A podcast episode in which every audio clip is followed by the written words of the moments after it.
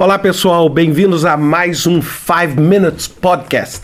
Hoje, o primeiro podcast de 2020 e é uma fase que a gente está, na maioria das vezes, repensando os nossos projetos, começando os projetos do novo ano. E eu lembrei de um livro que eu li da Lisa Bodel em 2012 ou 2013, ou seja, quase 10 anos atrás, chamado Kill That Company falando sobre simplificação e como às vezes é difícil você tomar uma decisão no sentido de eliminar alguma coisa. E aí eu imediatamente fiz aquela analogia, eu falei, olha, kill that company, kill that project.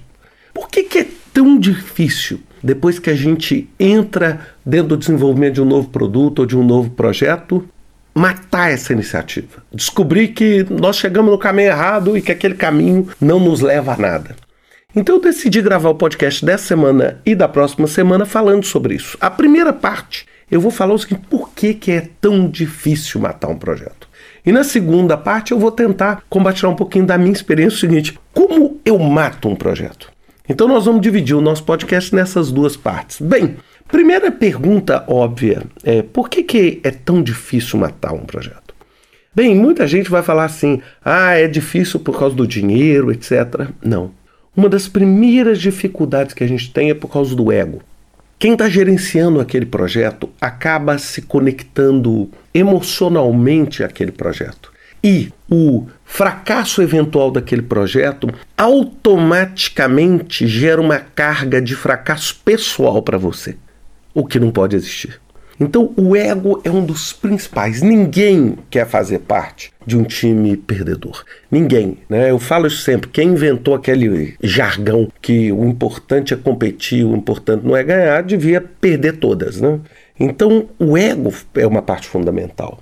A segunda coisa é a inércia. A inércia, se a gente voltar lá em Newton, a primeira lei de Newton diz que um corpo em movimento tende a continuar em movimento, um corpo parado tende a continuar parado. Inércia é isso. Você está dentro do projeto, o projeto está andando, você vai andando. Você vai assumindo aquele movimento permanente. E quando você percebe que aquele projeto não entrega mais o benefício que você queria, você precisa parar. E parar, você está indo contrariamente à inércia. A terceira coisa é o que a gente chama de custos enterrados ou custos perdidos ou sunk cost. O que é o sunk cost? É aquilo que você já gastou até agora naquele projeto. Por isso que a gente fala muitas vezes, quando você está no caminho errado, a primeira coisa que você deve fazer é parar. Não é? Eu nunca esqueço aquela frase do Elianu Goldratt, o criador do livro A Meta e do conceito de corrente crítica. E ele falava toda vez o seguinte: a primeira coisa que você tem que fazer quando você está num buraco é parar de cavar.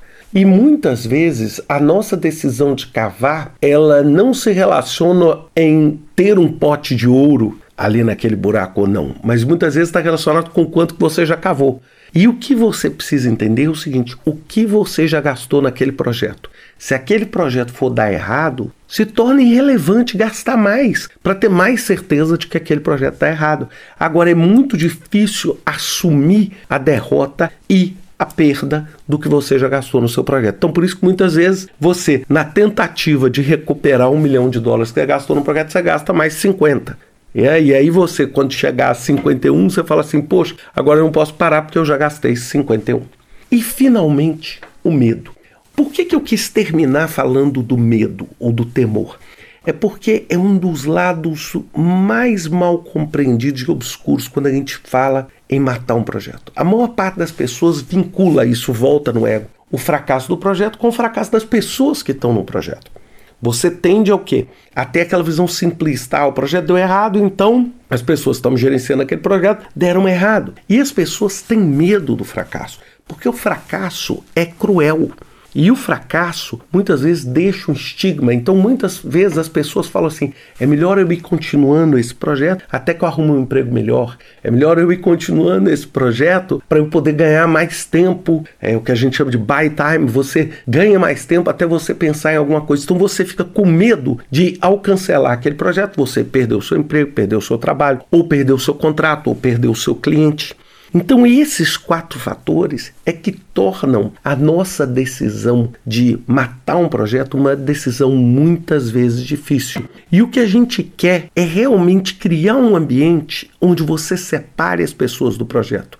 E é isso exatamente que eu vou falar para vocês no próximo podcast. Ah, então, na semana que vem, eu vou falar um pouquinho de como é que você mata um projeto. Eu não gosto de usar o termo mata, eu quis usar aqui é como um intuito didático, porque eu acho que é um, um termo que tem uma conotação muito negativa. Mas nós vamos entender como é que a gente cancela um projeto mas cancela um projeto gerando a menor quantidade possível de dor e de trauma. E é isso que a gente vai ver semana que vem em mais um 5 Minute Podcast. Um grande abraço para vocês e até semana que vem.